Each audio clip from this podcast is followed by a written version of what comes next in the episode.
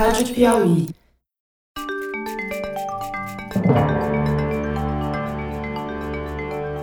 Opa, opa! Eu sou José Roberto de Toledo e este é o Luz no Fim da Quarentena, uma coprodução da revista Piauí com a Rádio Novelo. E a gente infectou o canal do Foro de Teresina para trazer pesquisas científicas sobre a pandemia. Hoje, o nosso cientista residente, o biólogo Fernando Rainar, fala sobre o abandono do isolamento social que a gente está vendo no Brasil e os efeitos retardados que isso terá sobre a propagação da epidemia. Não tem relaxamento grátis. Relaxa hoje e paga um preço caro daqui a duas semanas. Fernando Rainar, várias informações apontam que os brasileiros estão aos poucos desistindo da quarentena ou flexibilizando a quarentena seja pelo volume de transporte público de gente transportada na cidade de São Paulo, que já aumentou quase 30%, seja por indicadores indiretos, como, por exemplo, a mobilidade do celular das pessoas. Então, tem essa empresa em loco que faz esse monitoramento e mostra que, apesar de, em alguns estados, o isolamento social ter chegado até 60% ou mais, agora, por exemplo, em São Paulo já caiu de picos de 65%, já está abaixo de 50%. O que, que isso significa do ponto de vista da epidemiologia e da evolução da pandemia de Covid-19? Bom, eu acho que o que as pessoas não entendem, primeiro é que nós estamos no início da curva.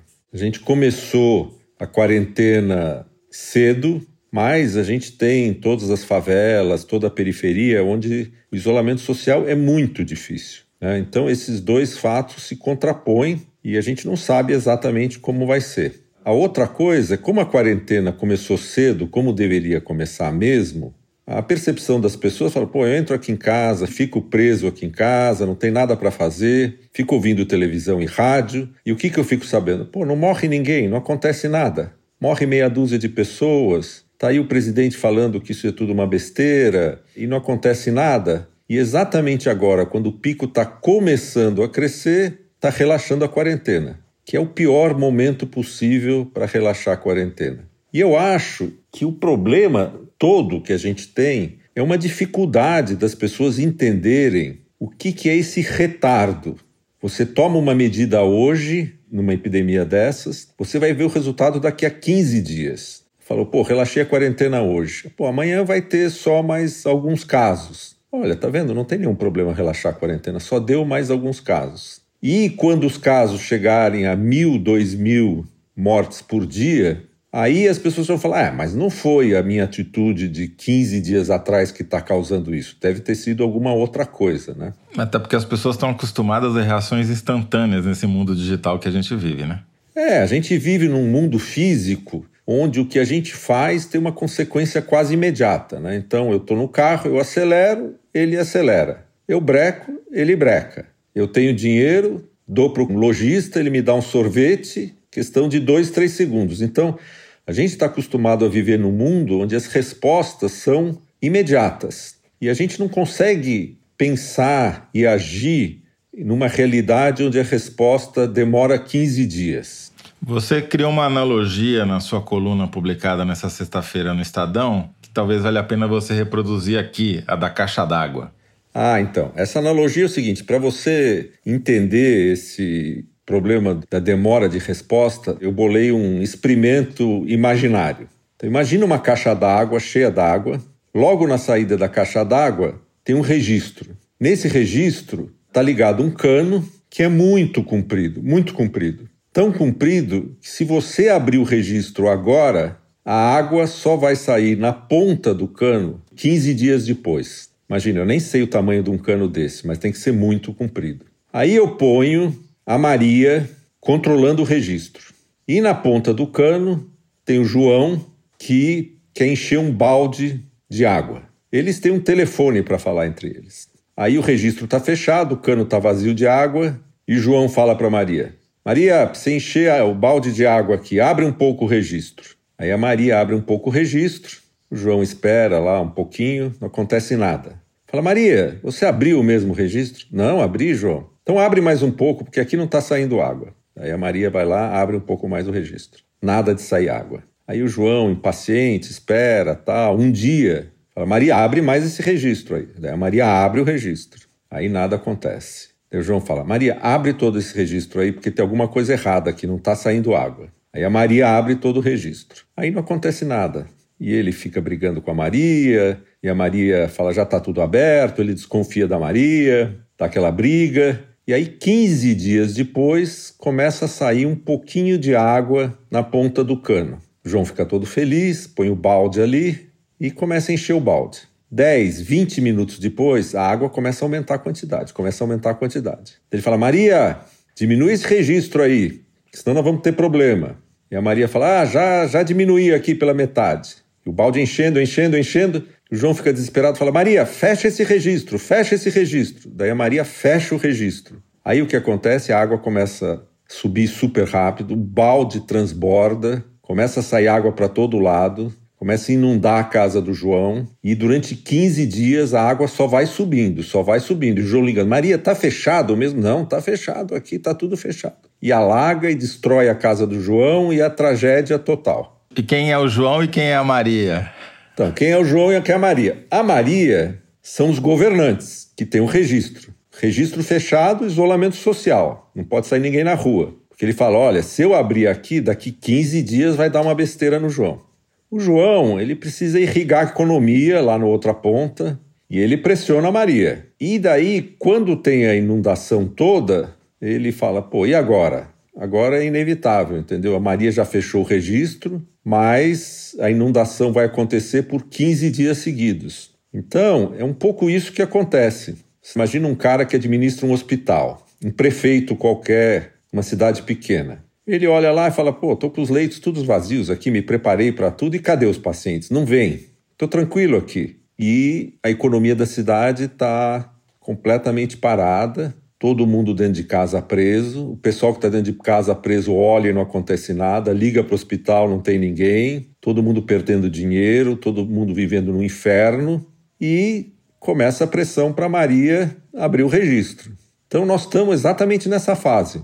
Então, Fernando, para atualizar a analogia, o que a gente está vendo hoje em termos de estatística sobre número de casos e mortalidade, a despeito de todos os problemas da falta de dados, né, de ter 30 mil exames esperando para ter resultado só no estado de São Paulo, a despeito de todos os problemas, esse número relativamente baixo de mortes e casos, ou menor do que o que as pessoas esperavam, é o efeito benigno da quarentena que estava funcionando 15 dias atrás. Exatamente. Como hoje a adesão a essa quarentena já é significativamente menor, o que a gente vai ver daqui a duas semanas é o impacto negativo disso, só que não é um impacto linear, né? Uma pequena mudança na adesão pode provocar um, um, grande aumento do número de contaminados, não é isso? Tanto no caso de você ter o isolamento social ou você não ter o isolamento social, o que acontece é que o crescimento de casos é exponencial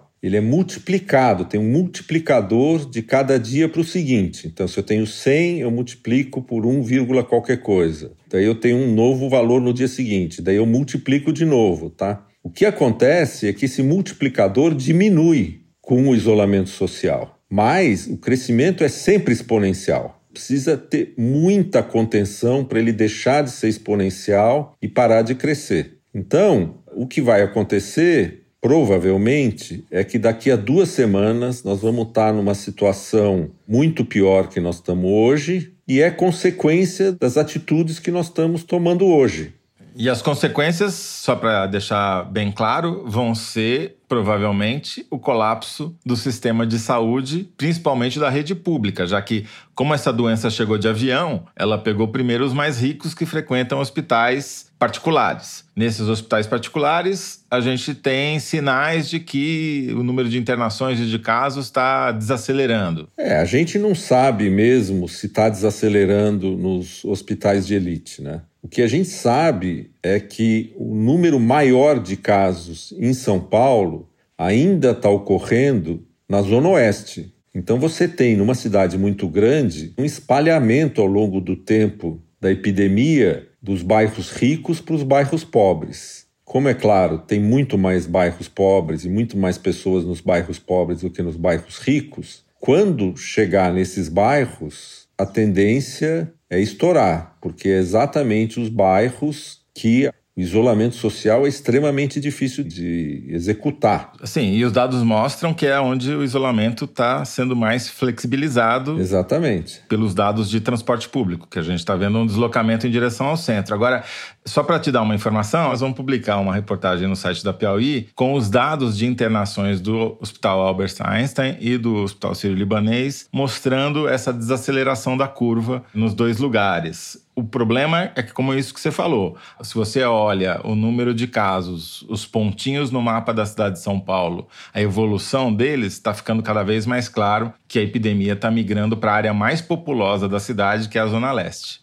É exatamente isso, Toledo. A epidemia primeiro começou nas áreas mais ricas, depois foi se espalhando e como as áreas mais ricas conseguem fazer mais isolamento, talvez o número de casos e de pessoas imunes nas áreas mais ricas vai ser menor no fim do primeiro pico e o número de casos e pessoas imunes ao vírus vai ser maior na periferia. Mas, como sempre, a periferia vai pagar um preço desproporcional em termos de número de mortes. Agora, existe algum caso que você tenha visto paralelo a esse brasileiro de países que relaxaram precocemente a quarentena e que viram um novo, um segundo pico de casos, talvez Hong Kong? Ou o Brasil vai ser o primeiro a fazer isso? Não, eu acho que o Brasil vai ser primeiro em um aspecto. Ele vai ser o primeiro país na verdade, a cidade de São Paulo e talvez o Rio de Janeiro vão ser as primeiras cidades que têm um número grande de habitantes em alta densidade na periferia e nas favelas que vão enfrentar a pandemia. Mais tarde nós vamos ver isso na China, na Índia, na África, mas o Brasil vai ser o primeiro. Os outros países estão tentando não deixar vir uma segunda onda, mas estão administrando. Depois da primeira onda, você tenta administrar para não deixar ter a segunda onda. Mas essa administração exige um grau de sofisticação e de monitoramento que o Brasil não tem e a gente está em dúvida, acho que muita gente duvida, se vai conseguir montar isso.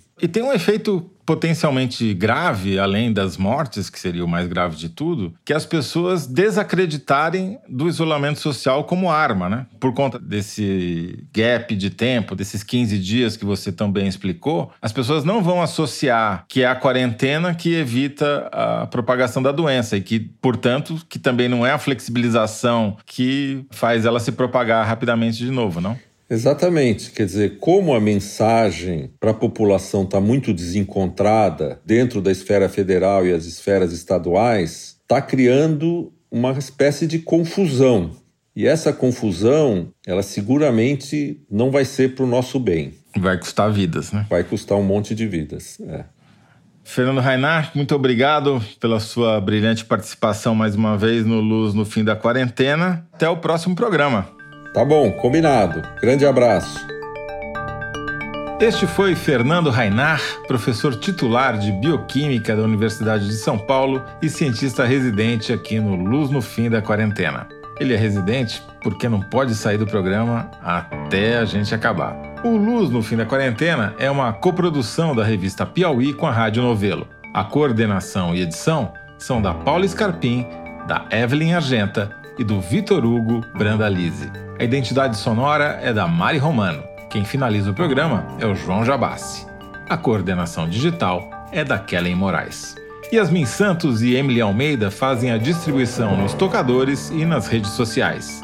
A identidade visual é da Paula Cardoso e o Motion Graphics da Renata Buono. Eu sou José Roberto de Toledo. Até o próximo episódio. Tchau!